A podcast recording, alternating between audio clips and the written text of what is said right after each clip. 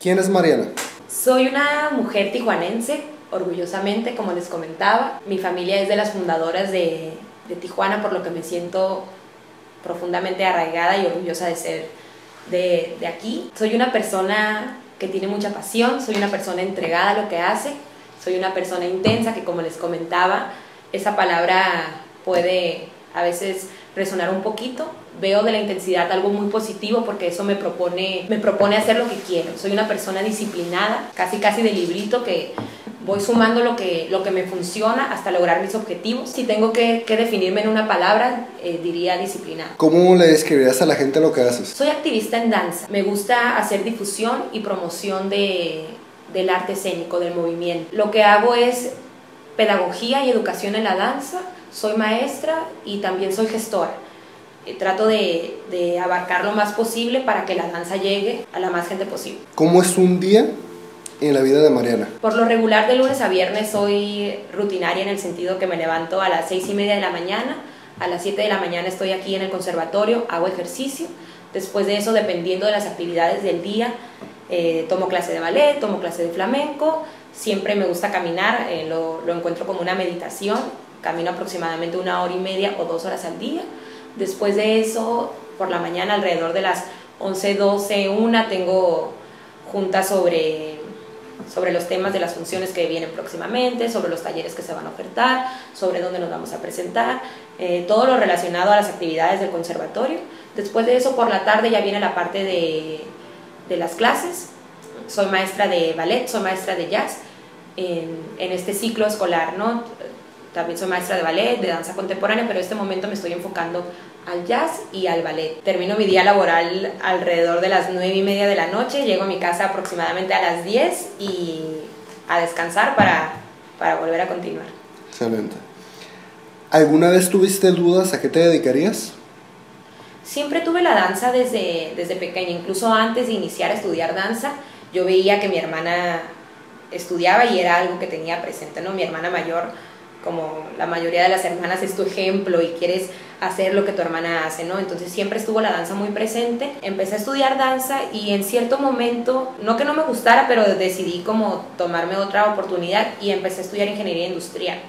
Soy una persona muy exacta por lo que les, por lo que les cuento eh, y empecé a estudiar ingeniería industrial. Me gustaba, pero al cuarto semestre dije, no, me regreso a lo mío, que digo, nunca dejé la danza, pero sí... lo tomé como voy a estudiar otra cosa y ya a ver qué pasa y dije no, no, no, me fui a estudiar entonces a Puebla, a la Universidad de las Américas Puebla, la licenciatura en danza.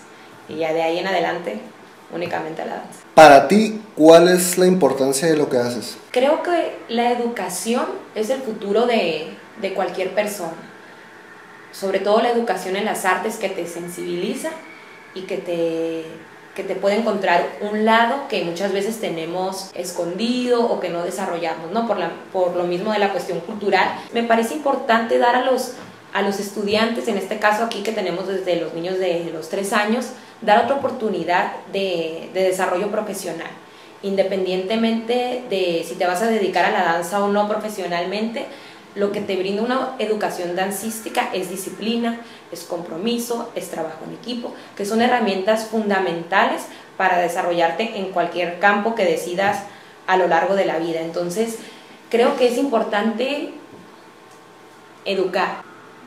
Y para mí la danza es el arte máximo, ¿no? Me dedico a eso desde, desde siempre. Considero importante inculcar esos valores porque es más preparación, es más oferta y finalmente si tú, si tú estás creando un individuo con ciertos valores, así es como vas sembrando tu granito de arena y vas cambiando pues el mundo finalmente. ¿Consideras que lo que haces es tu vocación, pasión o parte de tu propósito de vida? Definitivamente sí, es mi vocación, lo tengo, es algo íntimo, es algo que, que va conmigo desde siempre, como les comento. Es mi profesión, es mi, es mi vida porque le dedico todo, lo disfruto.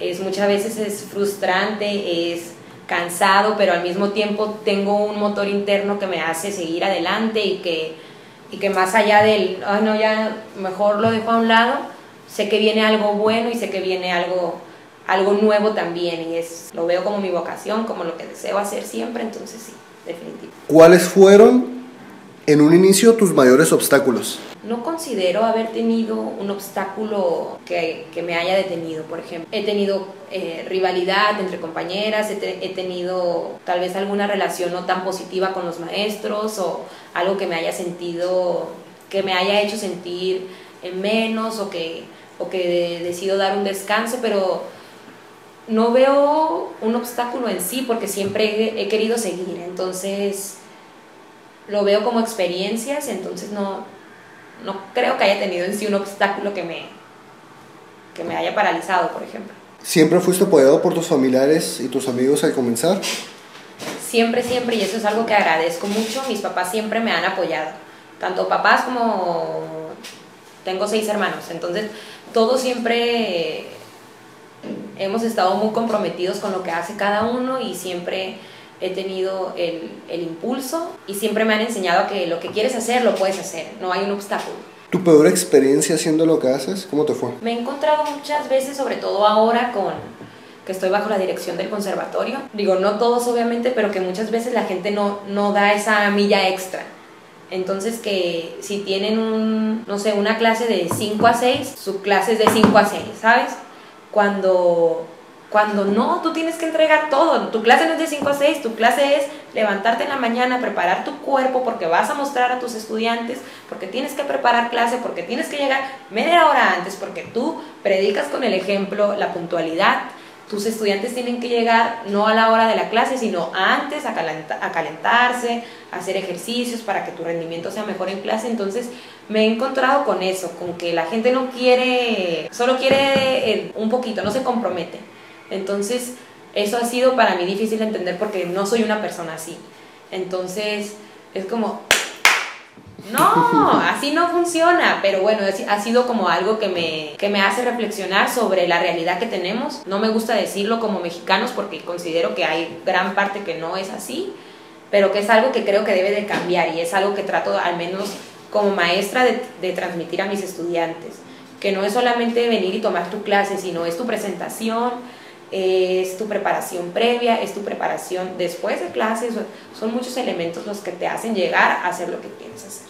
¿Tu mejor experiencia haciendo lo que haces, cómo te fue? Creo que todas las experiencias son buenas, de todas las experiencias puedes encontrar reflexión sobre lo positivo y lo que debes de mejorar. Me siento profundamente contenta de estar en este espacio, de tener eh, las instalaciones que tenemos, que son las mejores en Latinoamérica. Me siento muy contenta de tener una buena colaboración y mancuerna con Joffrey Ballet School, con Alvin Eli, con Amor de Dios en, en España. Me siento, siento que vale la pena.